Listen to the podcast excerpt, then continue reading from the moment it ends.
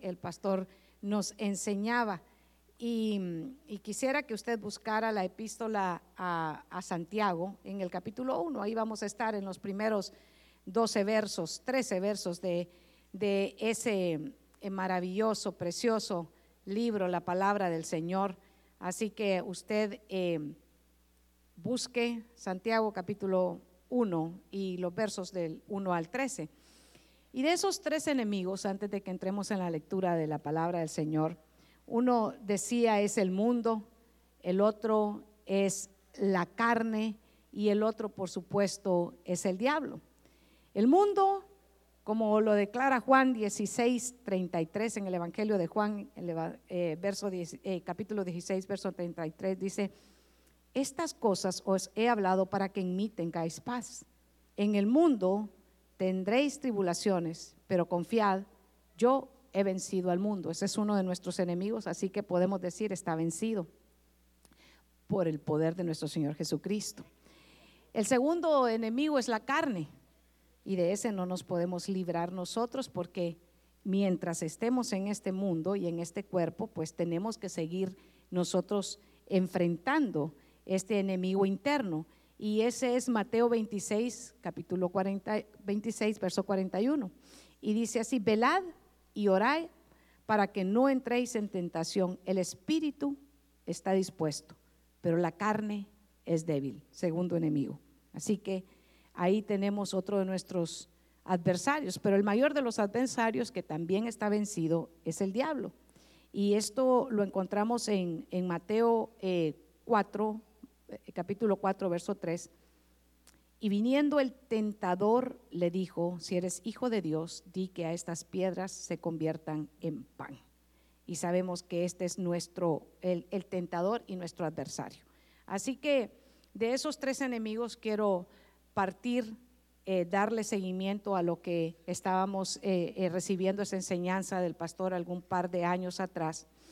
Y quiero que oremos para que el Señor nos dé la palabra y que podamos salir todos edificados esta noche, partiendo de que vamos a hablar acerca de esos tres enemigos y vamos a hablar acerca de lo que representa ese anzuelo que muchas veces eh, nos lanza y que a veces, aunque sabemos que es del enemigo que viene esa, esa, ese anzuelo, esa carnada, eh, no lo queremos reconocer. Así que vamos a orar y vamos a decir, Amado Dios y Padre Celestial, te damos gracias porque sabemos que tu presencia está en este lugar y que has traído a todos estos tus hijos para ser edificados. Señor, bendice a los que están aquí como también a los que están a través de las redes. Señor, bendícelos y permite que nuestro corazón esté preparado. Prepáralo tú, Señor, para que recibamos tu palabra y que sea, Señor, de bendición para nuestras vidas y todo te lo pedimos en el nombre poderoso de Cristo Jesús.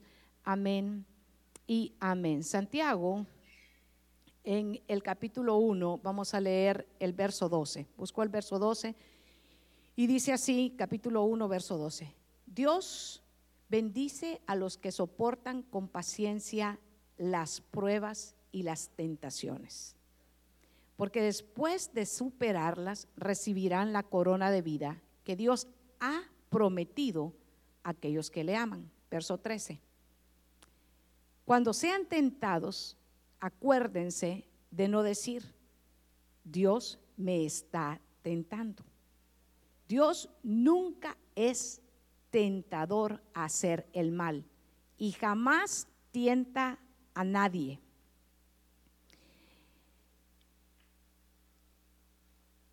La tentación viene de nuestros propios deseos, los cuales nos seducen y nos arrastran.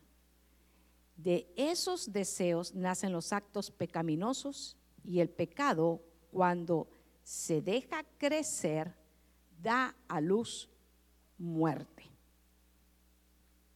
Verso 16, así que no nos dejen, no se dejen engañar, mis hermanos, todo lo que es bueno y perfecto es un regalo que desciende a nosotros de parte de Dios nuestro Padre, quien creó todas las luces de los cielos.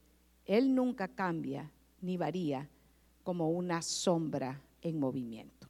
Amén.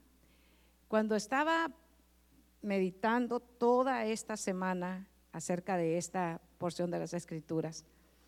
Le decía, Espíritu Santo, cuánta verdad, cuánto nos has dejado en tu palabra para que nosotros, para que nosotros meditemos y obedezcamos esa enseñanza cada día para podernos ayudar, para podernos edificar y para podernos fortalecer contra nuestros enemigos, nuestros adversarios. Pero muchas veces nosotros no ponemos atención y nos enfrentamos a, pruebas y nos enfrentamos a tentaciones. Y, le quiero decir la, la diferencia. Fíjese, a veces nosotros decimos, es que esta tentación vino de parte de Dios y, la escritura dice claramente que Dios no, no tienta a nadie.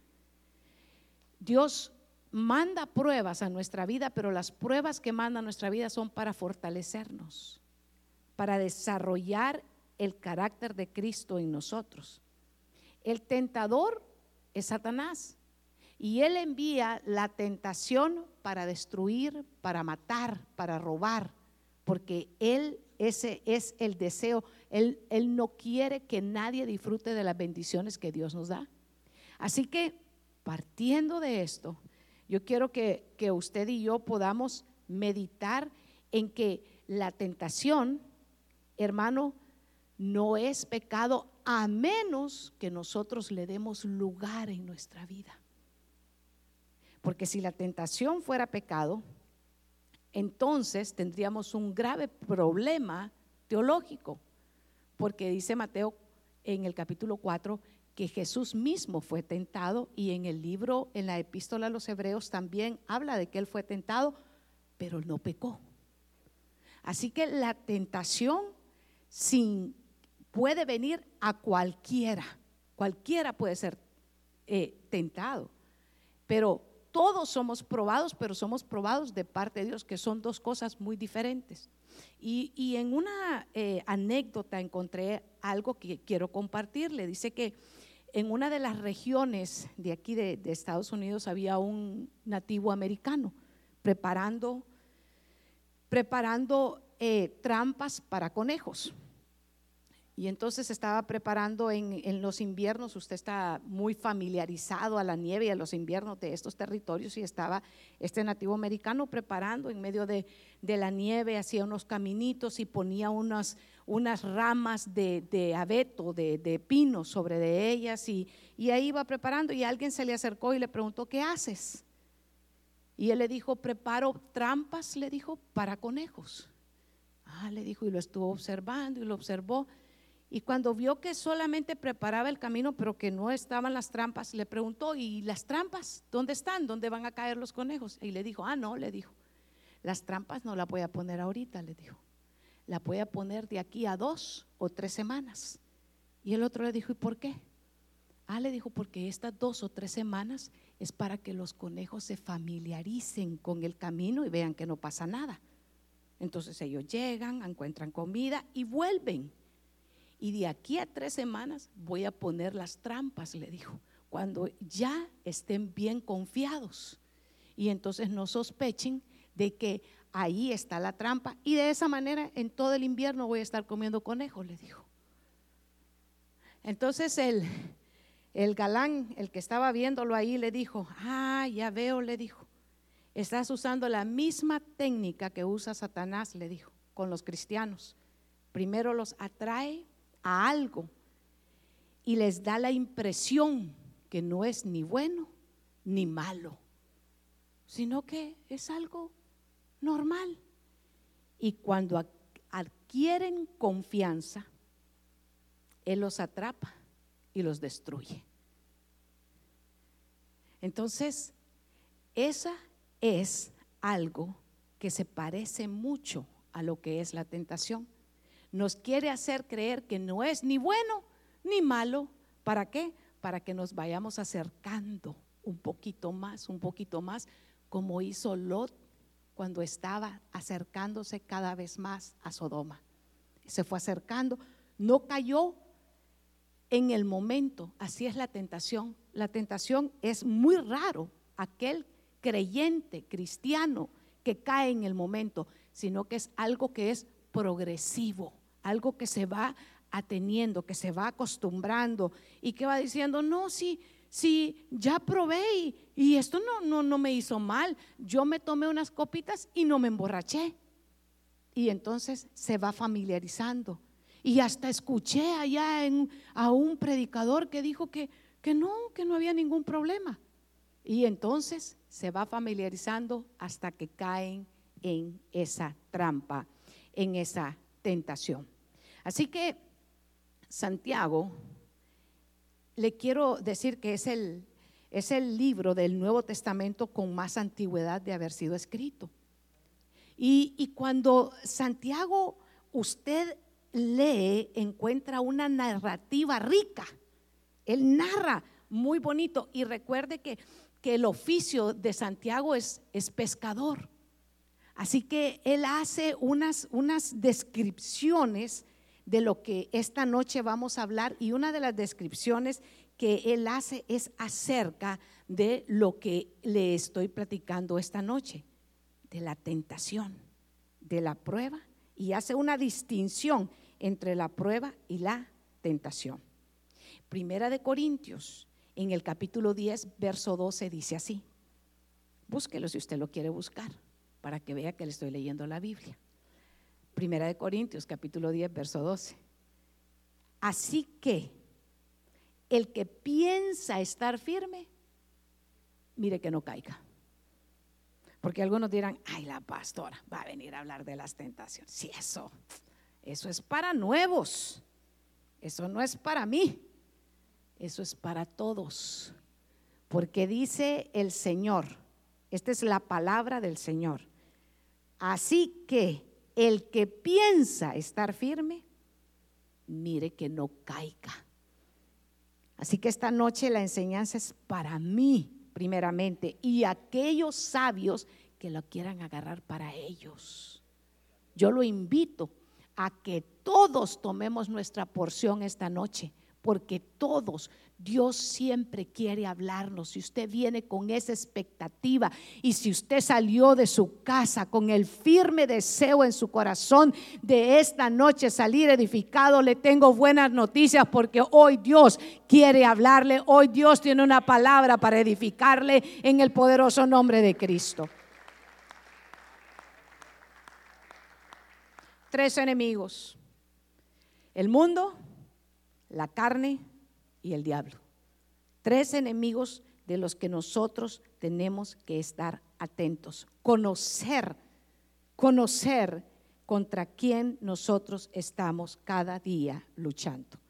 Y reconocer que sí tenemos una lucha, pero que el Señor ha dicho que Él es el que nos ha dado la victoria. Así que si permanecemos en Cristo, seguramente yo estoy rodeada de gente victoriosa.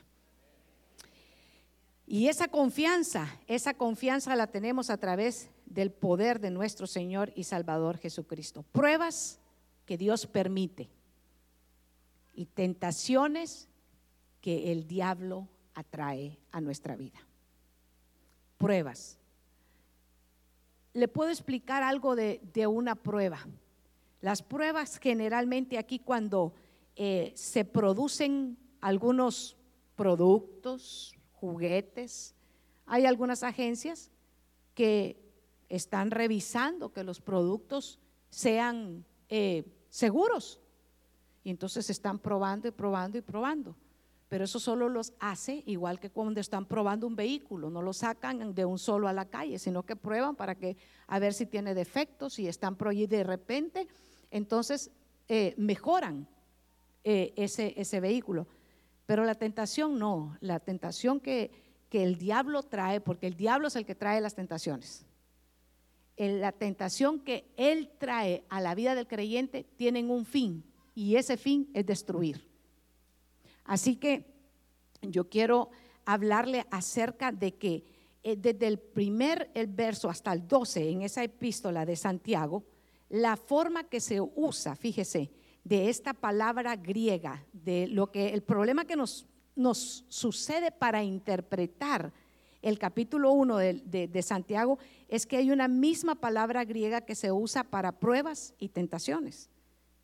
Pero del, del, verso 1 al 12 se usa una forma sustantiva y del verso 13 en delante se usa la forma verbal, que es un verbo, que es un ¿qué? ¿Qué es verbo? Es, un, es una acción, ¿verdad? Entonces el problema cuando lo estamos interpretando, entendemos que la prueba y la tentación es lo mismo y no es lo mismo. Y no es lo mismo. Ya dicho y aclarado eso, vamos a avanzar. Pruebas que, que vienen a nuestra vida de parte de Dios son para fortalecerme. Son para formar el carácter del Señor en mi vida. Eh, una prueba es cuando usted está aquí los días viernes resistiendo, hermano, probando y formando el Señor su carácter. Una prueba es cuando, cuando usted le dice a, su carne y le dice, no, alma mía, hoy vamos a ir a bendecir al Señor. Hoy es el día que el Señor ha hecho. Hoy es el día que el Señor tiene para mí y yo me voy con todo a recibir de parte del Señor. Usted está siendo probado, pero usted está siendo fortalecido. Usted está haciendo, usted está fortaleciendo, ¿sabe qué? El músculo, pero el músculo espiritual. Así que vamos a prepararnos esta noche para salir bien fortalecidos espiritualmente. Hay principios de los que este, este mm, epístola a Santiago eh, me dejó a mí esta, esta semana y, y, quizá dos o tres le voy a poder compartir porque el tiempo avanza y, quiero redimir un poco lo que ya he hablado. En el capítulo 1, verso 13, dice así, vamos a reconocer la realidad. El primer principio es reconocer que existe la tentación. Porque hay quienes viven como que no, no se dan cuenta de que cada día, cada día hay una estrategia del enemigo para traer tentaciones a su vida. Entonces, si usted no conoce esa realidad, no se prepara.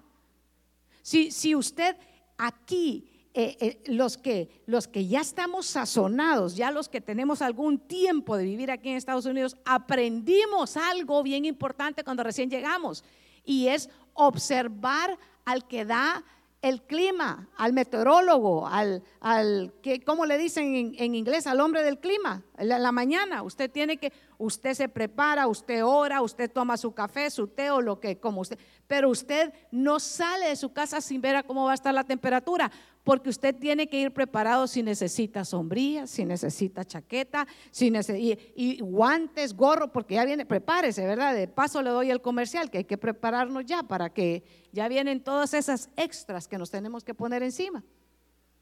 Pero usted, usted recién llegado, usted de repente no se daba cuenta, no se iba preparado y cuando le agarraron los primeros fríos dijo, voy a aprender. Es el primero de los eh, principios de los que quiero compartirle esta noche, de lo que habla Santiago, es la realidad de la tentación. La realidad de la tentación. Para poder vencer una tentación tenemos que conocer y saber que sí existe. Entonces,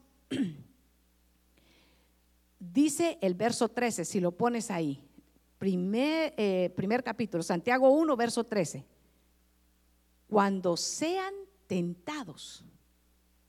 Fíjese, fíjese en esa versión, dice cuando sean tentados. En esta versión que yo tengo dice, dice, no nos sorprendamos, dice, reconoce, algunos, eh, todos, en, todos en algún momento seremos tentados, todos. No nos sorprendamos cuando otros caen, cuando sean tentados acuérdense de no decir, Dios me está cuando sean, ¿qué le quiere decir a usted eso de cuando sean tentados? Cuando sean tentados, ahí hay una afirmación, que todos en algún momento vamos a ser tentados. Si Jesús fue tentado, todos nosotros en algún momento vamos a estar expuestos a tentación. Aquí no se libra absolutamente nadie pero reconociendo las estrategias y reconociendo que el Señor nos ha dado a nosotros, sabe que el poder para resistir y para poder salir de esas tentaciones, tenemos que ir a la escritura, a ver cuál es la, la estrategia que Dios nos ha dejado.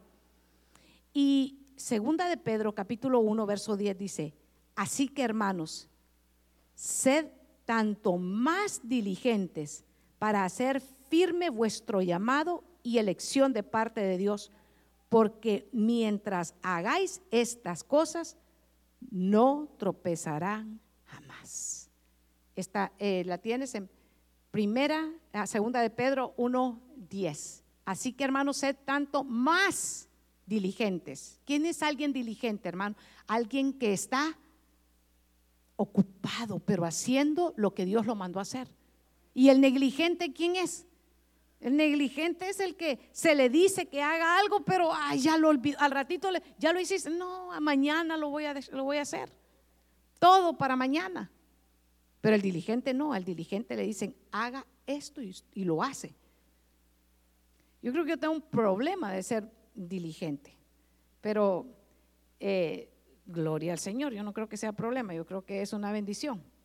Pero a, mí me gusta es, me dijo el Señor que lo hiciera, hacerlo porque yo sé que a él la, obediencia al Señor le agrada y la negligencia no es grato delante del Señor. Y yo siempre ando buscando que Dios se agrade de lo que estamos haciendo. Pero dice, ser diligentes para hacer firme el llamado y elección de parte de Dios. ¿Qué tenemos que tener firme en nuestro corazón? Dios me llamó, Dios me salvó, Dios me rescató tenemos que estar todo el tiempo, ¿sabe qué? Hablándole a nuestra alma, diciéndole, alma mía, recuérdate que yo antes, antes de estar en Cristo, sí era un negligente, pero ahora que estoy en Cristo, soy alguien diligente que está ministrando directamente mi vida constantemente. El primer principio es que tenemos que reconocer que hay una realidad y que hay una tentación y que nosotros tenemos que prepararnos diligentemente, esforzándonos. ¿Qué le habla a usted de decir esforzándose? ¿Qué es esfuerzo, hermano? ¿Qué, hace usted cuando se esfuerza? Esforzarse.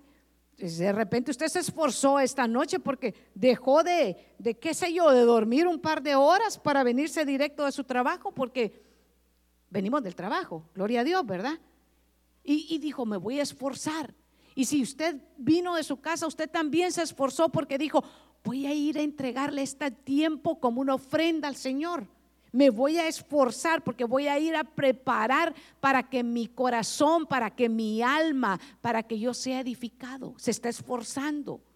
Hay un esfuerzo, hay algo que estamos poniendo de nuestra parte. Cuando todos en algún momento somos tentados. Y le dije antes que tenemos que tener eso claro en nuestro corazón, que la tentación no es el pecado. Caer en la tentación sí es el pecado. Estar eh, jugando, jugando entre estar eh, con Dios y estar metido en las cosas que este mundo ofrece. Y dice Hebreos en el capítulo 4 y verso 15, aún Jesús fue tentado y por eso le digo, que no es pecado. Así que capítulo 4, verso 15 de Hebreos, porque no tenemos un sumo sacerdote que no pueda compadecerse de nuestras debilidades, sino uno que fue tentado en todo, según nuestra semejanza, pero sin pecado, sin pecado. Así que la tentación que proviene del enemigo no es pecado en nuestra vida a menos que le demos lugar, le demos cabida en nuestro corazón, que nos acostumbremos, que estamos viendo que ahí está picando, sabe que eh, el, anzuelo, están, están lanzando el anzuelo con una buena carnada, porque yo no, yo no soy pescador, pero cada vez que vamos al, al campamento yo, yo me, quedo bien, el pastor ama eso de, pescar, yo no tengo la paciencia para estar esperando que, que, salgan los, los, pescados, hermano, a mí me gustan fritos y ya en, el plato, ¿verdad? Pero a él le encanta irse a, la pesca y entonces eh, él dice, le digo yo, pero ¿por qué los otros no sacan nada? Y él dice, es que todo está en la carnada, dice. Hay que poner buena carnada y entonces se sacan los pescados. Y yo, los que van con él al campamento saben de lo que les estoy hablando. Y lo observan y él solo les enseña lo que saca. Pero él se lleva una bolsa de pan todo el tiempo. Esos, esos pescados lo están esperando año con año, hermano, porque eh, eh, están esperando el pal que él les lleva, ¿verdad? Sí, en Primera de Corintios, capítulo 10, verso 13 dice, no les ha sobrevenido ninguna tentación que no sea humana, pero fiel es Dios quien no los dejará ser tentados más de lo que ustedes puedan soportar, sino que juntamente con la tentación dará la salida para que puedan resistir. Y ahí está la clave de lo que le quiero hablar. ¿Qué se hace con la tentación? Resistir. Tiene que resistir, reconocer que sí existe y una vez que usted reconoce la realidad de esa tentación, resístala. No se haga, ¿sabe qué? Compañero o compañera de aquellos que practican y que se deleitan en las cosas que no le van a edificar. El que se hace compañero de, chismosos, ¿cómo se vuelve? Chismoso, hermano. Se convierte, que usted no tiene ni que investigar nada, porque si usted quiere saber algo, solo tiene que írselo a preguntar a. No, ya usted dijo, ya le voy a dar el nombre, ¿verdad? Pero no. Usted dijo, ya me dijo la pastora que no, solo tiene que, y ya le cuenta todo. Y fíjate qué hizo, y uno dice, ¡Ah! y de verdad, y ni se, ni se daba cuenta, pero le, le informó de todo lo que sucede en la ciudad. Entonces, eh, ¿qué tenemos que nosotros hacer? Resistir. ¿Para qué? Para no volvernos en esa tentación de estar hablando de la vida de la gente, porque no nos edifica no nos edifica. Somos tentados por nuestra humanidad. La primera que cayó en tentación, usted sabe quién fue. Fue Eva. Cuando vino el tentador, que es el diablo, y le dijo que comiera del fruto que el Señor había dicho que no comiera. Así que la tentación entra primeramente ¿dónde? En nuestros oídos, tenemos que cuidar mucho lo que nosotros nos dejamos ministrar de lo que oímos. Y mayormente, fíjese, eh, por ahí hay libros que hablan acerca del género, que los hombres es por la vista, que, que todo, pero las mujeres es por lo que oímos. Así que nosotros tenemos que tener mucho cuidado con lo que dejamos entrar en nuestros oídos, porque Conforme eso entra, vienen nuestros pensamientos y según lo que nosotros pensamos es como nosotros actuamos. Así que si nosotros queremos, ¿sabe qué? Resistir lo que dice la palabra, que sería obedecer. Obedecer. Sí, no es lo que queremos, sino que obedecer lo que dice el Señor tenemos que resistir porque hay una humanidad dentro de nosotros. Y según a lo que nosotros alimentamos, si es al hombre espiritual, entonces vamos a aprender a resistir. Pero si es al hombre carnal, entonces nos vamos a dejar seducir por las tentaciones y después estamos, ¿sabe qué? Lamentando, ¿por qué no cambia mi situación? ¿Por qué no cambia mi circunstancia? Porque nos estamos dejando arrastrar por las tentaciones y no las estamos esforzando para resistirlas. Hay un esfuerzo. Hay que formar el carácter de Cristo en nuestras vidas. Ay, pastores, que nadie entonces va a decir que yo soy, yo soy, no soy cool, porque todos quieren ser el más amado. Y, hermano, este asunto es que nosotros seamos, ¿sabe qué? Amados, pero amados de Dios. Y, eso es bien importante porque muchas veces no vamos a ser gratos por las decisiones que nosotros tomamos de resistir la tentación. Así que cuando hablamos de la, tentación de Jesús, que está en Mateo 4, entendemos que Él fue tentado en, el orgullo, que fue eh, tentado en los deseos de la carne, que fue tentado en la vanidad y en las riquezas. Pero a mí me gusta mucho cuando Él es Jesús mismo, en Mateo 4, 10, cuando le dice, le dice el Señor, contesta a todas esas tentaciones que han llegado a su vida. En Mateo capítulo 4, verso, verso 10, si lo tienes ahí, Jesús dijo, vete Satanás, porque escrito está, al Señor tu Dios adorarás y a Él solo servirás. Y cuando vemos cómo Jesús resiste la tentación, hay autoridad. Entonces Jesús dijo, vete, Satanás. Sabe que muchos creyentes se dejan seducir por el anzuelo, por la carnada de la tentación. ¿Sabe por qué? Porque no toman poder y autoridad en el nombre de Cristo. Y entonces no se fortalecen. Y no se fortalecen en la palabra y están dependiendo de que otros lo hagan por ellos. Y el Señor dijo, dijo en su palabra, y recibiréis poder cuando haya venido sobre ustedes el Espíritu Espíritu Santo. Por eso es que nosotros tenemos que buscar la llenura del Espíritu Santo constantemente en nuestra vida para tomar poder y autoridad y resistir las acechanzas del diablo. Sometidos a Dios, resistir al diablo y él huirá de nosotros. A veces magnificamos tanto las obras del enemigo y nos olvidamos de la autoridad que Cristo Jesús nos ha entregado a través del poder del Espíritu Santo y no tomamos la autoridad para reprender, para decirle, vete de mí, no tienes nada en mi vida.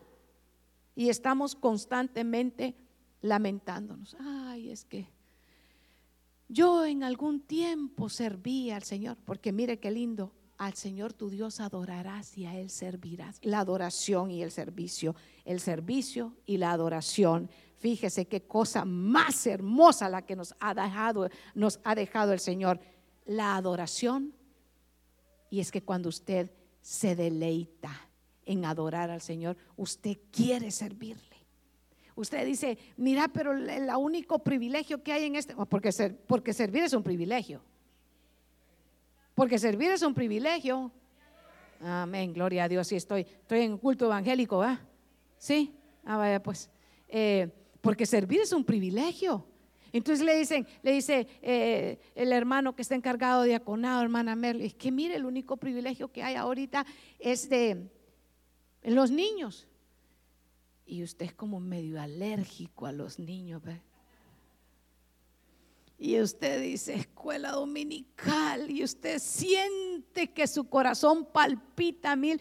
Y le dice la hermana, y la única edad que hay es la de dos años. Y usted dice, Dios mío, ¿qué estás haciendo conmigo, Señor, los dos años? No, esos que se los den a otro. Que... Y le dice, bueno, ese es el privilegio que hay. Y el otro le dice, no, el otro es de lavar los baños. Y usted queda, Dios mío, me voy con los huerquitos, con los muchachitos, dice uno. Y voy para... Y está ahí ¿Cuánto tiempo? Una hora y usted está viendo que los minutos y los minutos vuelen y vuelen. Y no le vaya a pasar como a un hermano que le tocó la primera vez ahí en escuela dominical, hermano, le voy a contar, no le voy a dar el nombre. Usted ahí después pregunta quién fue. Y entonces lo está enseñando que de escuela dominical. Y de repente estamos predicando aquí y, y de momento veo, pero toda la línea de niños de allá para los baños yo decía, ¿será que están jugando a, la cadenita o qué será? Y era que el montón de muchachitos. Y al final le pregunto, ¿y qué pasó? No, es que cuando uno dijo que quería ir al baño, todos dijeron que querían ir al baño. ¿Y qué hiciste? Dijo, me lo llevé a todos, dijo. Y fue regañada y media la que se clavó conmigo, hermano. Pero ya me perdonó porque ya pasaron muchas santas cenas de eso entonces y ya somos amigos otra vez, ¿verdad, hermano Manuel? Ah, no, si yo no le iba a dar el nombre, ya se me, se me salió. Por ahí, anda, yo creo que todavía no está por aquí. Está, está en escuela dominical, dígale. Está, estás aprendido, hermano, dígale. Has madurado, dígale, has madurado, sí. Hasta el pelo perdió el pobrecito ahí en escuela dominical, hermano. Denle un aplauso, el Señor es bueno, hermano. El segundo principio del que le quiero platicar, en vez de estar hablando de la gente, hermano, es el principio de la responsabilidad. ¿Cuál fue el primero, hermano? Reconocer que existe la tentación. Y el segundo es la responsabilidad que nosotros tenemos. Tenemos una responsabilidad. ¿Ha conocido gente usted que nunca se hace responsable de sus problemas? Si eh, algo eh, se olvidó de pagar, ah, es que todo el tiempo fue la compañía y la, y la clásica, hermano, la clásica, que si no corregimos a los niños, se nos quedan sin aprender responsabilidad. ¿Por qué tenés mala nota? Es que el profesor no me quiere. Es que la profesora no me quiere. Y usted, de verdad, esa profesora tan mala, ¿verdad?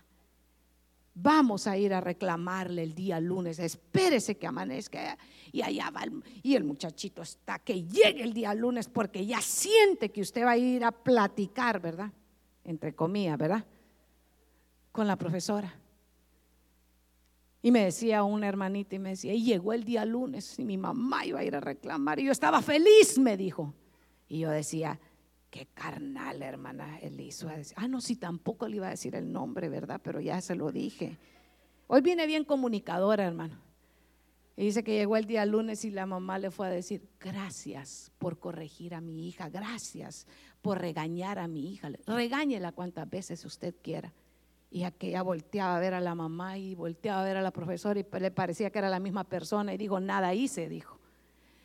Reconocer nuestra responsabilidad. Que nadie diga, dice el verso 13 del capítulo 1 de Santiago, que cuando es tentado, soy tentado por Dios, porque Dios no puede ser tentador del mal. Él mismo no tienta a nadie. Ahí viene la, la, responsabilidad en el verso 14, sino que cada uno, cada uno es tentado cuando es llevado y es seducido por su propia pasión. ¿Por quién es seducido? por sus propios deseos. Y hay deseos de bien, porque Dios ha puesto en nuestra humanidad el deseo.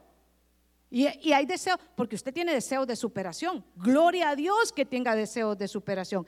Hay, pero cuando el deseo se corrompe, cuando el deseo ya no proviene de una intención, por eso es que tenemos que cuidar la intención de nuestro corazón. Por eso nosotros tenemos que decirle el Señor, fíjese, el salmista le decía, examina mi corazón y ve si hay en él camino de perversidad, el deseo. ¿Con qué intención estoy? Nada hagáis por contienda ni por vanagloria. Si el deseo de nosotros es, ya llegué a los estados y ahora le voy a demostrar a todos que yo sí las puedo, hermano, el deseo de su corazón está contaminado. Ya ahí hay una pasión que no proviene del Señor. Ya ahí hay una intención que no va a recibir bendición. Y mucha gente sabe que salen y hacen riquezas así para demostrarle a todos que ellos tienen lo mejor. Pero esa gente no es feliz. Esa gente no se deleita. Esa gente, sabe, pierden el gozo. Se dejan de congregar muchos porque tienen que pagar aquel montón de... Y están, no es que yo he llegado aquí para, para ser prosperado y no saben que el Señor mismo ha dejado las promesas de la prosperidad verdadera para nuestra vida. El Señor ha dicho que Él da riquezas duraderas y justas. Cuando la riqueza es duradera y justa, hermano, usted se deleita con lo que usted tiene en sus manos. Usted se goza con lo que el Señor le ha provisto. Usted, hermano, ¿sabe qué? El día que le pagan, usted sabe que Dios hace multiplicar aquello que usted tiene en su mano porque no es lo mismo. No es lo mismo el dinero en las manos de un creyente, de alguien que no se deleita en el Señor. El dinero en las manos de un creyente, hermano, se multiplica y le da gozo. Y es una riqueza que se afirma primeramente en su corazón, porque usted no anda buscando primeramente lo que le da el mundo, sino lo que viene de Dios, porque Él ha dicho que toda buena dádiva y todo don perfecto desciende de lo alto, del Padre de las Luces, en el cual no hay sombra de variación, Él no cambia, Él lo declara y Él lo cumple, hermano. Cuando Él dice que a usted no le va a faltar el pan y el agua en su casa, es Dios mismo el que le ha dado esa promesa. Cuando él lo ha declarado, usted tómelo, afírmese en los principios de Dios. Esos no cambian como que allá queda el norte. Así es el principio de Dios. Dios no cambia. ¿Por qué entonces nosotros nos ponemos ansiosos? ¿Y cómo voy a hacer? ¿Y cómo? Si Dios tiene cuidado de nosotros y nos da más abundantemente de lo que pedimos, de lo que esperamos de los deseos de nuestro corazón. Hace un, mes dijeron, bueno, propusimos que íbamos a tener los colores que este domingo cuadrangulares y, y, me dijeron, ¿qué color se va a poner, pastor? Yo me voy a poner amarillo, dije. Amarillo, sí, amarillo. Se me olvidó que tenía que preparar algo amarillo. Y hoy vino la hermana Carmen y me dijo, mire lo que le hice. Y me hizo este blazer que ando y le digo, ay, está bonito y está amarillo, lo ocupo para hoy y lo ocupo para el domingo y para todos los días que esté de amarillo. Y yo dije, Señor, si ni me preparé, ni me preocupé y solo me quité la chaqueta que andaba de otro color y me la puse y dije, hoy sí ya tengo lo que necesito, el color amarillo, gloria a Dios. Y yo dije, Señor, tienes cuidado de, si Dios tiene cuidado de lo más mínimo de nosotros, hermano porque Dios es fiel. Pero la responsabilidad está en nosotros. No diga, es que esta tentación, es que, mire, en los tiempos de consejería he escuchado, es que Dios permitió que yo la conociera. Y, entonces, por eso eh, eh, eh, esto viene de Dios. No, Dios le dio a usted una palabra, Dios le dio a usted el entendimiento. Así que no todo lo que se le aparece por enfrente proviene de Dios. Si se cae la, hoja de papel, ah, sí, la ley de gravedad, ¿para dónde va a agarrar? Para arriba va a agarrar. Ah, pues ya. esas son las grandes, las grandes cuando se quieren casar, pero cuando no se quieren casar, hermano, ay, ay, ay. Cuando se quieren casar, usted les dice todos los problemas que no, lo vamos a superar, lo vamos a superar, lo vamos a superar, porque esto viene de Dios. Todos dicen que viene de Dios. Y no todo, no todo lo que se le presenta. Hay que tener responsabilidad. Dice que viene él, sino que cada uno de nosotros recibe las tentaciones, pero depende de la responsabilidad nuestra, de cómo nosotros lo resistimos. ¿Tomamos la palabra de Dios en serio? ¿Ponemos atención o estamos a todo textear a la hora del servicio? Ya voy a llegar. ¿Qué hay de comer? ¿Y, a dónde me vas a esperar? Y a, y a todo esto el Señor hablándole. Y a todo esto el Señor preparándole. Y a todo eso el Señor sabe que estableciendo sus principios para que usted salga fortalecido y usted pueda resistir la tentación que está en todas partes. Pero no tomamos la responsabilidad que a nosotros nos toca. Responsabilidad. Yo soy responsable de mantener los principios de Dios aquí y afuera de acá. Sea el día que sea, soy la misma persona porque las cosas pasadas quedaron atrás y Dios ha hecho todas las cosas nuevas. Así que ha formado una nueva criatura, una criatura, ¿sabe qué? Que puede percibir, que puede entender, que puede desarrollar, que se puede mover en el ámbito espiritual, que cuando están hablando cosas espirituales, yo las estoy recibiendo, las estoy atesorando, las estoy absorbiendo, las estoy meditando y estoy diciendo, esta palabra el Señor la ha preparado para mí. Dios sabe que estoy en el momento en el que tengo que tomar decisiones trascendentales en mi vida. Y por eso Dios está trayendo esta palabra para que usted sabe que no sea movido, sabe que como las como las nubes que van para acá y para allá, no, sino que usted sabe que sea como ese monte, que sea un monte que está, sabe que firme en los principios de la palabra del Señor. Hay un tercer principio del que le quiero hablar y con eso termino.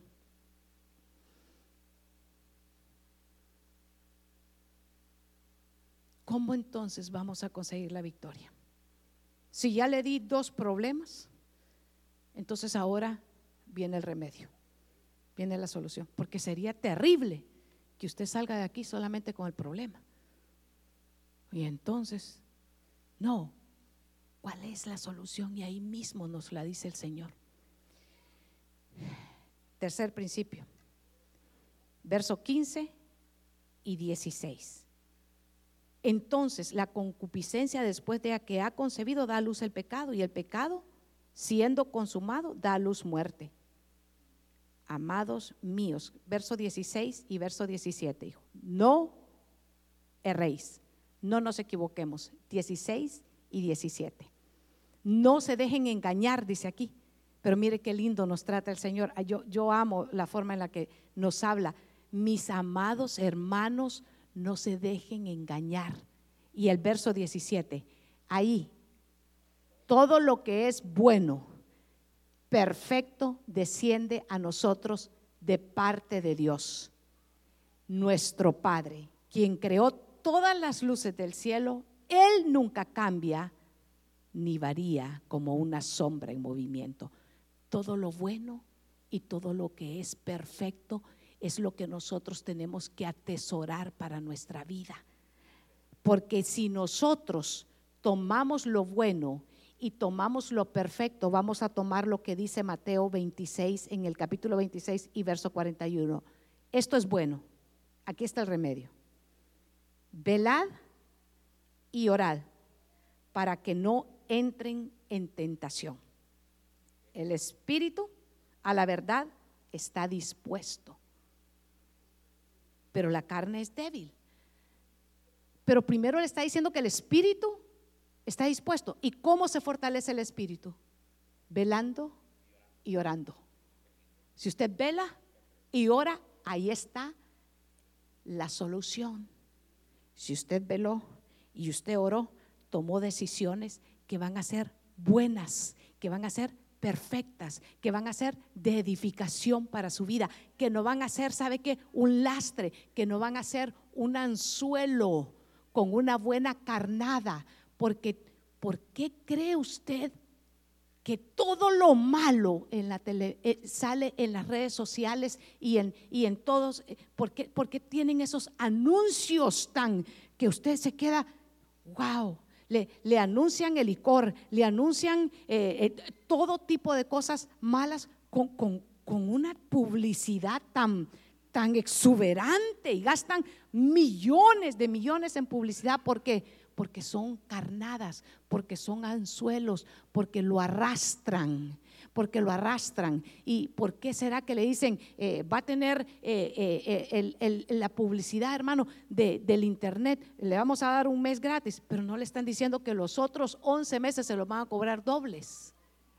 Entonces, uno, uno tiene que examinarlo.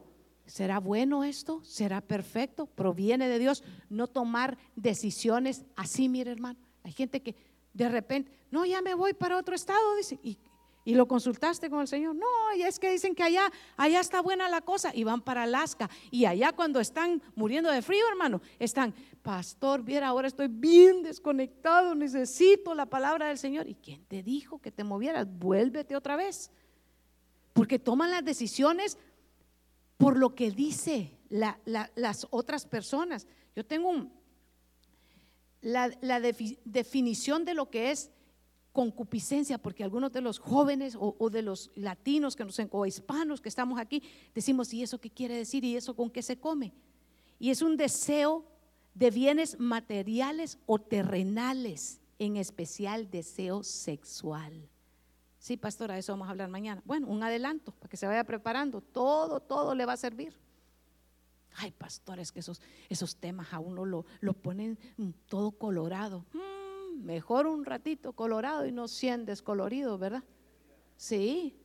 Y cuando uno, es que el niño de 10 años no está acostumbrado. Ay, hermano. Mire, seamos, ¿cuál es el segundo principio? Seamos responsables. ¿Y el primero cuál es? Reconozcamos que nuestros hijos, cuando nosotros pensamos que, nada, no, no, que es ya se lo dijeron todo en la escuela. Es mejor que lo oigan de base de la palabra de Dios, del principio de Dios. ¿Qué es concupiscencia?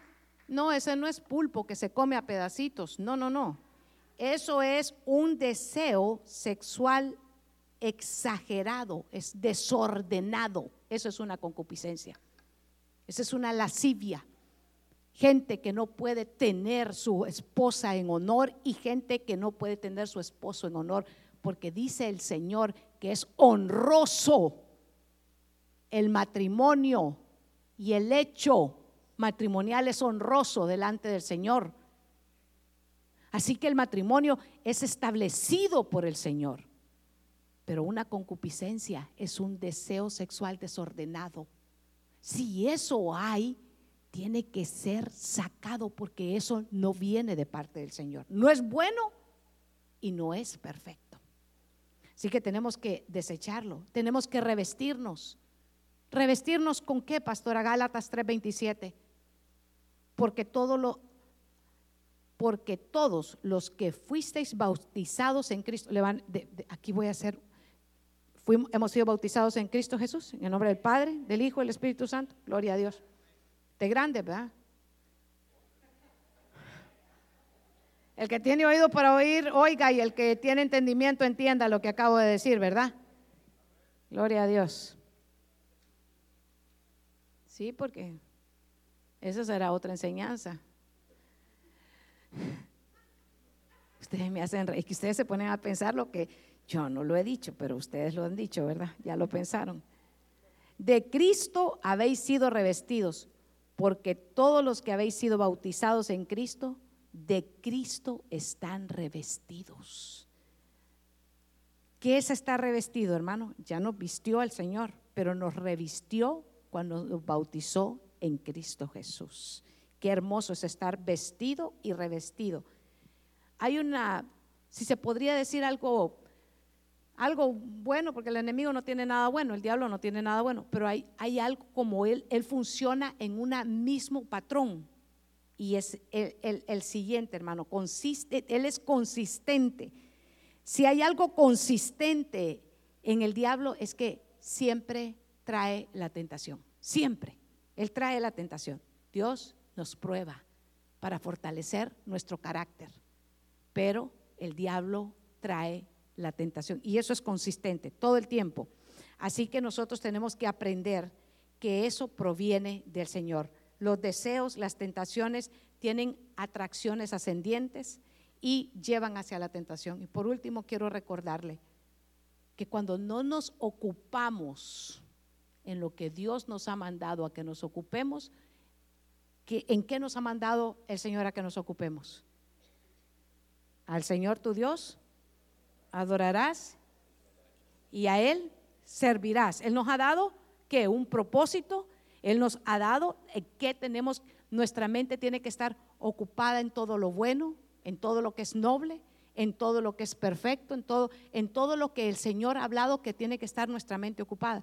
Pero cuando no nos ocupamos en eso, entonces pasa lo que le pasó al rey David, que él cayó en la tentación, porque cuando era tiempo de ir a la guerra, cuando era tiempo de ir y batallar y pelear por su nación, él decidió oír las voces de los que le dijeron, no, quédate en el palacio, quédate tranquilo que nosotros vamos a ir a pelear la batalla por ti.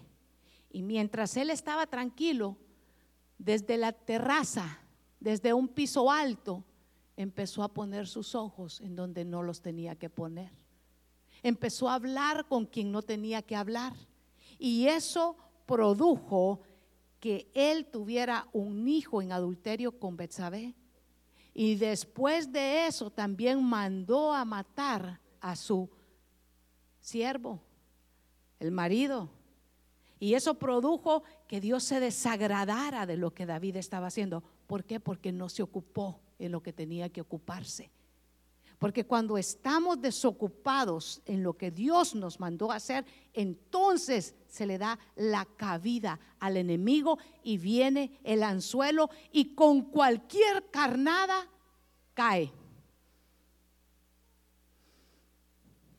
Porque una mente desocupada ya lo hemos escuchado, ¿verdad? Es un taller fijo de Satanás. Ocuparse en lo que Dios nos ha mandado hacer. Adórelo, sírvalo, honrelo. Y eso va a mantenerlo firme en el Señor. Para finalizar, quiero decirle Marcos 7:20, y entonces agregó, es lo que sale de su interior lo que lo contamina. Pues lo de adentro del corazón de las personas salen los malos pensamientos, las inmoralidades sexuales, el robo y el asesinato, el adulterio y las avaricias, la perversidad, el engaño de los deseos sensuales, la envidia, la calumnia y el orgullo y la necedad.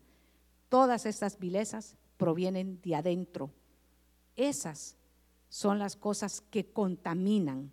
Eso es, sí contamina. Y le dije que hay tres enemigos de los que nos enseñaba hace un par de años el pastor. ¿Cuál es el primer enemigo? El mundo. El mundo es un enemigo. Nosotros hemos sido llamados a ser luz del mundo. Porque si somos luz, ¿por qué, ¿por qué necesita luz el mundo? Porque está en oscuridad, está en tinieblas.